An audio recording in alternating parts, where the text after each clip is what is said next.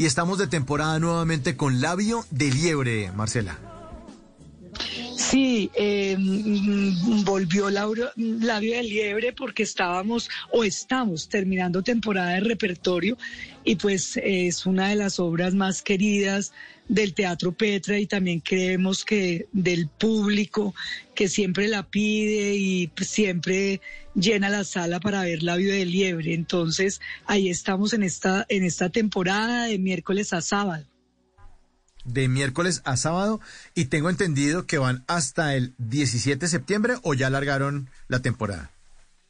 hasta ahora vamos hasta el 17 de septiembre. Eso depende más del público, que a, veces nos pide una semana, dos semanas, pero hasta ahora está hasta el 17 de septiembre, miércoles, jueves y viernes a las 8 de la noche y sábados 6 y 8 y 30 de la noche.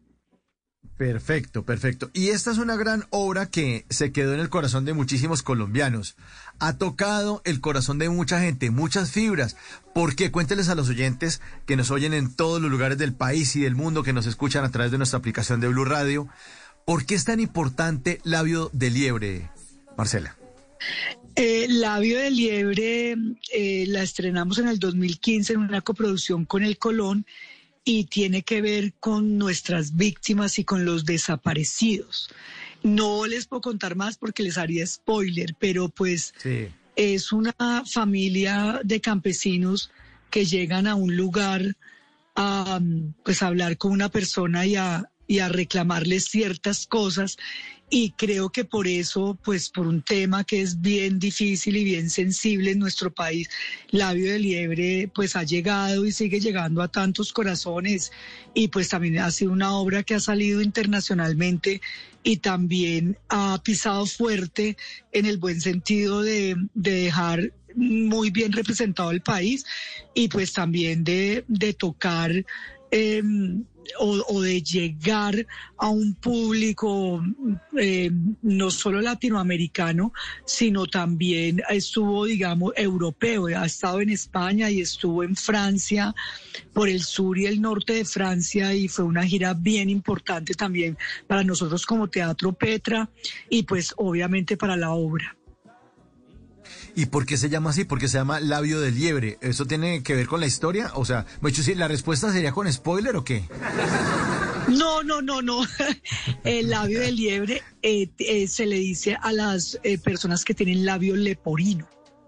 Ah, ok. Entonces, pues seguramente a Fabio como dramaturgo le pareció, digamos, más, mm, más impactante decir labio de liebre que labio leporino. Y tiene que ver con un niño que tiene labio leporino y, bueno, le pasan unas cosas bastante difíciles y terribles como a muchos niños le puede pasar en este país y a muchas familias, pero realmente el labio de liebre es labio leporino. Labio leporino. ¿Cuántas temporadas ya? Usted nos cuenta que desde el 2015 están eh, sobre las tablas. ¿Cuántas temporadas han hecho? Uy, pues eh, yo creo que Labio de Liebre ya va a completar como 300 funciones y, digamos que Fabio y yo llevamos 37 años de trabajo, pero nuestra casa lleva cuatro años. Eh, ah, en esos cuatro años Labio de Liebre siempre, siempre ha estado en temporada. Si contamos desde ah, el 2015, yo creo que esto sería como una sexta temporada ya de esta obra. Sí, sí, porque además en el Teatro Petra eh, ustedes también tienen otras obras, aparte del Labio del Ebre. Ah, no, claro, nosotros venimos de una temporada de repertorio que empezó con Yo no estoy loca, que es mi monólogo, continuó con Sara Dice, que fue un remontaje que hicimos en el 2010, se estrenó esta obra, la volvimos a remontar y fue un éxito, o sea, se llenó completamente la temporada, los dos meses que estuvimos, estuvimos llenos todo el tiempo. Em, después continuó con El Interrogatorio, que es una obra donde estamos solo Fabio, Rubiano y yo. Eh, y ah, ahorita mm, eh, pues está Labio del Liebre, claro, tenemos varias horas en repertorio y de hecho eh, mm, creo yo que cerramos el año con Historia de una oveja, que es otra de las digamos, de nuestras obras de repertorio, que en estos momentos es una coproducción del Colón, porque el labio fue coproducción del Colón, digamos que ya no estamos con el Colón, ya el Colón, digamos, soltó labio de liebre, pero Historia de una oveja sigue siendo coproducción con el Teatro Colón. Esta gran obra, escrita y dirigida por Fabio Rubiano, además de tener a Marcela Valencia, tiene otro equipo de actores muy famosos de primera línea que también están al frente sobre las tablas en esta gran labio de liebre. ¿Quiénes son? En las noches la única que no se cansa es la lengua.